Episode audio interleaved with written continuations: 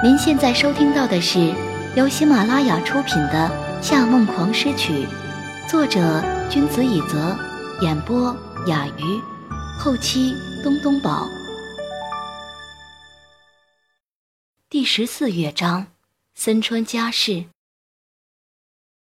年纪越大，就越害怕别人不了解自己，不是因为变坚强了，而是因为人生的包袱。越来越沉重，任何打击都不可以将包袱下小如蝼蚁的自己挫骨扬灰。一年，南风带着早春的香气，吹落了槐树上白色的花瓣，吹来了金丝燕轻轻的呢喃。公园里有许多为上班、上学抄近路的行人，年轻女子们。早已把最新奢华材质的时装披在了身上。夏娜挽着柯泽的手臂，坐在长椅上，慢慢翻着漆上的时尚杂志，眼睛眨也不眨地扫着各大女装品牌的成衣秀。狂野的蛇纹皮革，夸张的花朵装点绸缎，天堂地狱对比为主题的尼泊尔宗教风格套装。她自己则是穿着植物印花雪纺连衣裙。但粉色基调令她有了甜蜜小女人的气息。最近她的打扮风格变了不下十次，连性格也收敛了不少。但她的男友永远都是一副不冷不热的模样。哦，夏娜低呼一声，指着某一页杂志：“左，你快看这里。”柯泽嗯了一声。继续看手中的财经报纸，甚至连眼珠都没有转一下，直到夏娜说：“我哥真是帅爆了。”他才有些好奇地扭过头去。夏承思和时尚杂志有什么关系了？事实上，夏承思不仅上了女性时尚杂志，还为某奢侈品牌拍了很多宣传海报，其中一张是黑白的。他将头发全部梳到脑后，一手拿着一把枪，站在一片雪白的欧式墓地中，头上写着华丽的外语诗句。这发型真的很挑脸型，也就我哥敢这样了。夏娜一边自言自语，一边翻着杂志。天啊，这张同样是黑白照片，但夏承思的头发。换成了刘海往上翻的新潮造型，他一手插入口袋，一手牵着一个金发飘扬的瑞典女模特，从一个古典咖啡厅门口走过。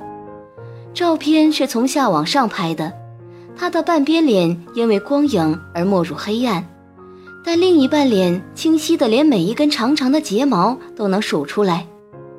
夏娜撑着下巴看了那张照片许久，美滋滋的笑了。哼，你有没有觉得，虽然我哥没有一点外国血统，但也只有这些欧美名模才能撑得住他的气场。一般的女人跟他走在一起，总是很容易被忽略。不对，我是例外，因为我是他的亲妹妹嘛。柯泽总算搭理他了。夏承思为什么会同意这些品牌代言？他不是一向很讨厌在公众前露面吗？夏娜开心地靠在他的肩上。哼，应该是因为我吧。我们快结婚了，这是我们要挑选的婚纱品牌。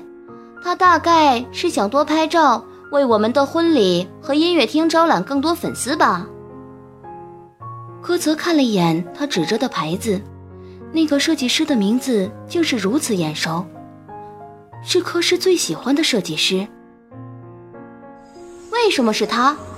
他是下平民阶层出生，却是全球上等人疯狂追捧的对象，连皇室成员都喜欢他高贵中带着堕落的设计风格。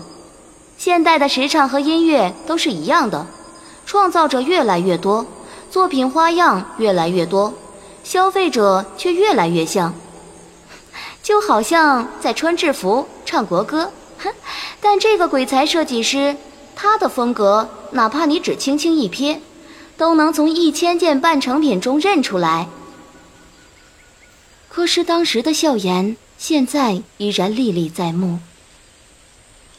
看见柯泽出神的看着设计师的名字，夏娜的心忽然提了起来。难道，他又想起了那个女人？那种这几个月渐渐淡去的厌恶感又一次悄悄涌现。原本他在小提琴比赛看见裴师，也没有那么大的怒气，可是当他听见 Richie 夫人夸裴师是天才的时候，心里就觉得不舒服极了。乐感好有什么用？裴师和小提琴没有半点关系。Richie 夫人的眼光到底有没有问题？这种不舒服的感觉，到裴师云淡风轻的扔掉 Rich 夫人的名片以后，上升到了极点。更要命的是，裴石居然还敢打他的耳光。不认为自己踢了他一脚有什么错，但是，让他从楼梯上摔下去，之后他又像以前那样，犹如一缕青烟般消失了。也不知道现在是死是活。这几个月不能说毫无愧疚感，可惜所有愧疚感在这一刻烟消云散。夏娜合上杂志，声音僵冷：“我们去别的地方走走吧。现在一切都好。裴师，他最好这辈子都不要再出现。”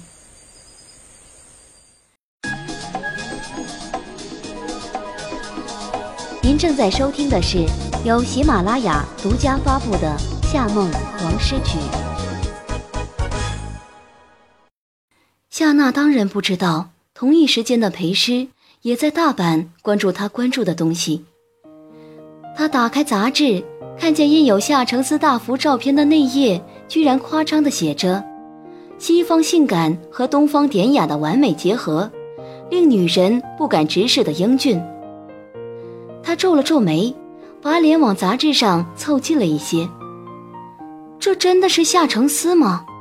那种完全没有生活情趣、满脑子只存放了数据和资料、感情细胞为零的扑克脸，居然会为时装杂志拍照？其实这张图看上去一点也不像广告代言，反而像是欧洲旧时绅士的油画。如果换掉他身上那身现代风的英伦风西装，穿上镶花领口、袖口的黑色大衣，戴上高高的大礼帽，再让他站在古老的伦敦大教堂面前，抽几口雪茄，与同行的奴仆低语几句，在一边向匍匐在阶梯下的穷人们撒金币，就再适合不过了。小诗，看什么这么入神？三川光的声音在他旁边响起，他们身后十米外的地方。玉泰戴着墨镜，穿着西装，率领一群森川主的兄弟们，像特务一样尾随着他们。裴师呆了一下，回头瞅了瞅他那双美丽的眼睛。他真的看不见吗？怎么自己在做什么都知道？我在看街上的人，他们正在排队准备买章鱼烧。新斋桥的商业街总是挤满了熙熙攘攘的人群，街上也总是有人热情洋溢地叫卖着。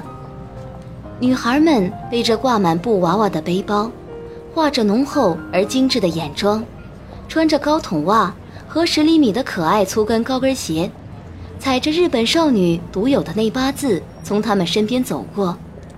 当然，无论是再漂亮的女孩，经过森川光身边的时候。都会多看他几眼，然后激动地围在一边悄声讨论。裴师绕过三川光的背，看着街上的行人。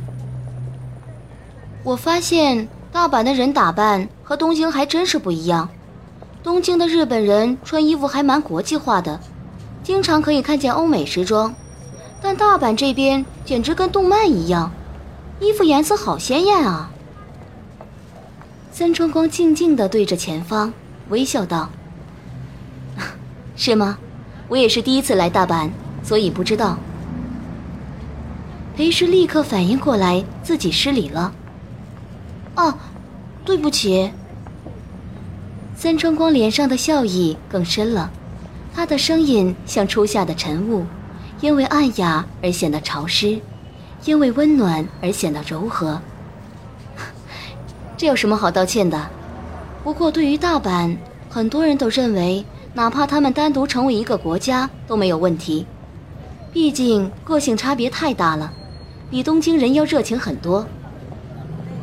裴时禁不住笑了起来。对，口音也很有意思。这时排队排到了他们，系着头巾的大叔听见他们一直在说中文，居然也用中文比划着跟他们说：“这个一百日元。”裴时愕然。森春光拿出一些纸币递给他，用日语说道：“请给我四川。”什么？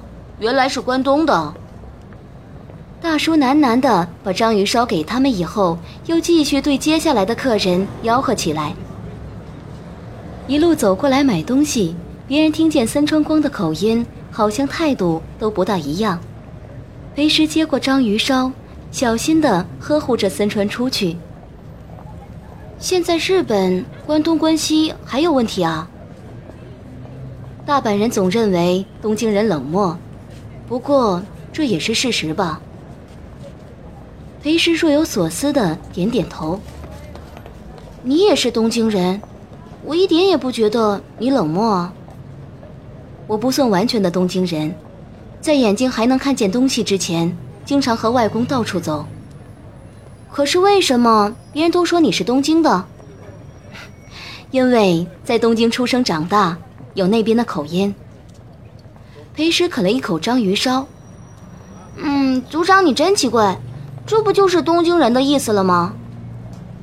首都人民一向都蛮自豪自己的家乡，怎么提到这话题，森川少爷还有些排斥？森川光的声音低沉了一些。我，其实只有母亲是日本人，祖籍并不在这里。看上去是如此纯正日系美人的族长，居然不是纯种的。裴氏微微讶异。嗯，那你爸爸是哪里人？森川光沉默了许久，才轻轻说道：“和你一样。”章鱼烧差点呛在喉咙里，裴氏干咳几声。什么？我居然认识你这么久都不知道。以前一直以为森川跟外公姓，是因为父亲入赘了森川家，没想到。小诗，我不告诉你是为你好。森川光递给他一串新鲜的章鱼烧，自己却没吃。我当初。就是因为太好奇，丢了眼睛。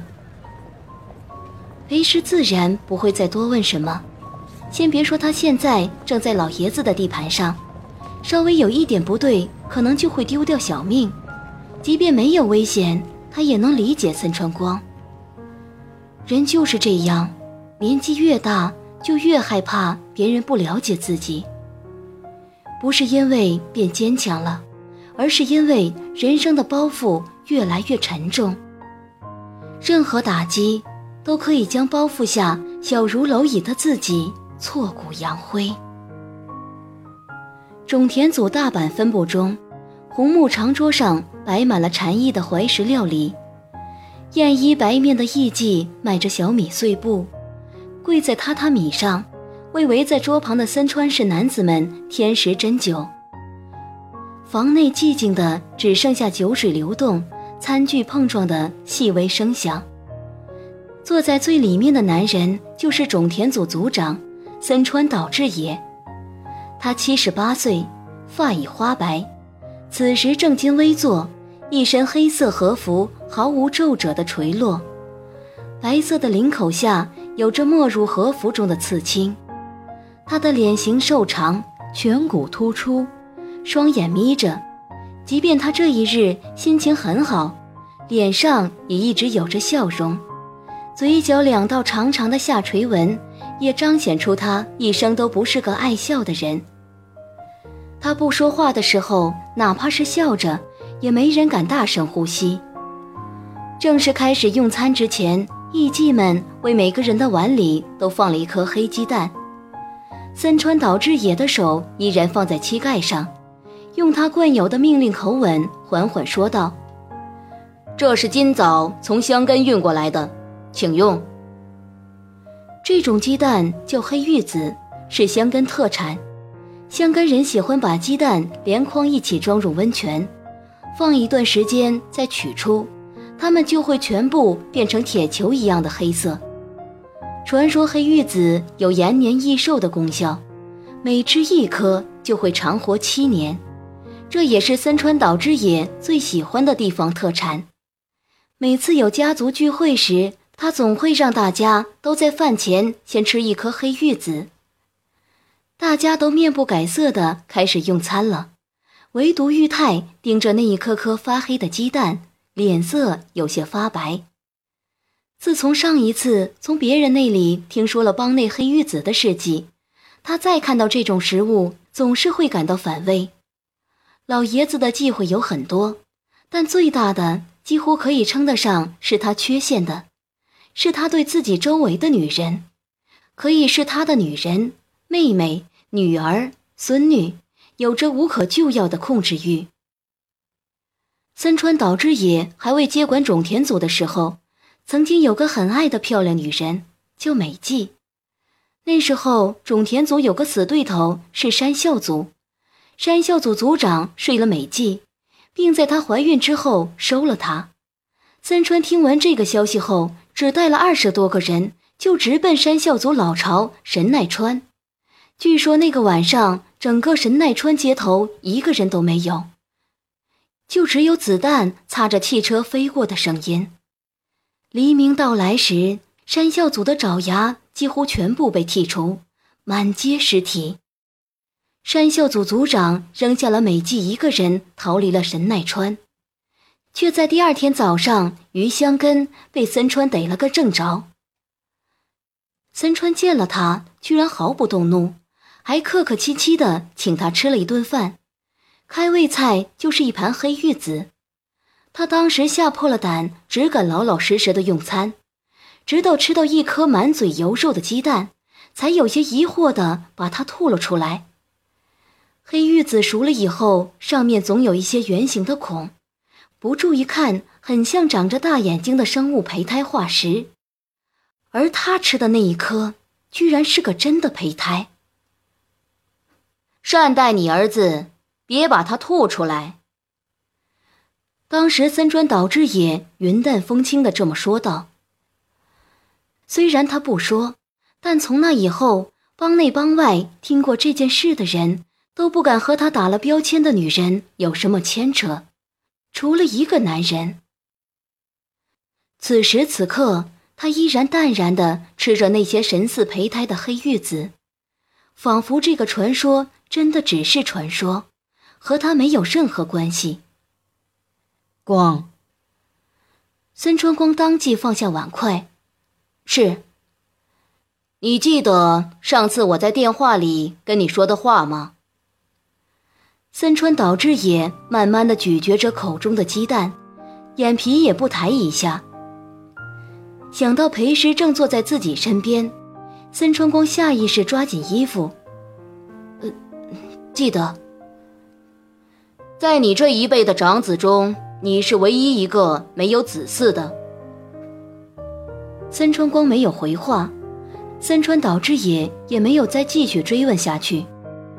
这顿漫长的聚餐结束后，森川岛志也宣布让大家离席，自己端着茶品了一口，看着茶碗说道：“光，师，你们俩留下来。”裴师看了森川光一眼。和他一起重新坐了下来。庭院里的老树与纸灯笼一起整齐摇晃，蔓延着一股浓浓的古意。森川岛志也转着手中的茶碗，端详着上面的白色印花。这么说，光，你是在骗我？森川光的眼中写满了不解。外公。我不懂你的意思。你和师一起撒谎骗我。他这句话说的不紧不慢，也听不出是疑问、反问还是肯定。听众朋友，您刚刚收听到的是由喜马拉雅出品的《夏梦狂诗曲》，作者君子以泽，演播雅鱼，后期东东宝。更多精彩有声书尽在喜马拉雅。感谢您的收听。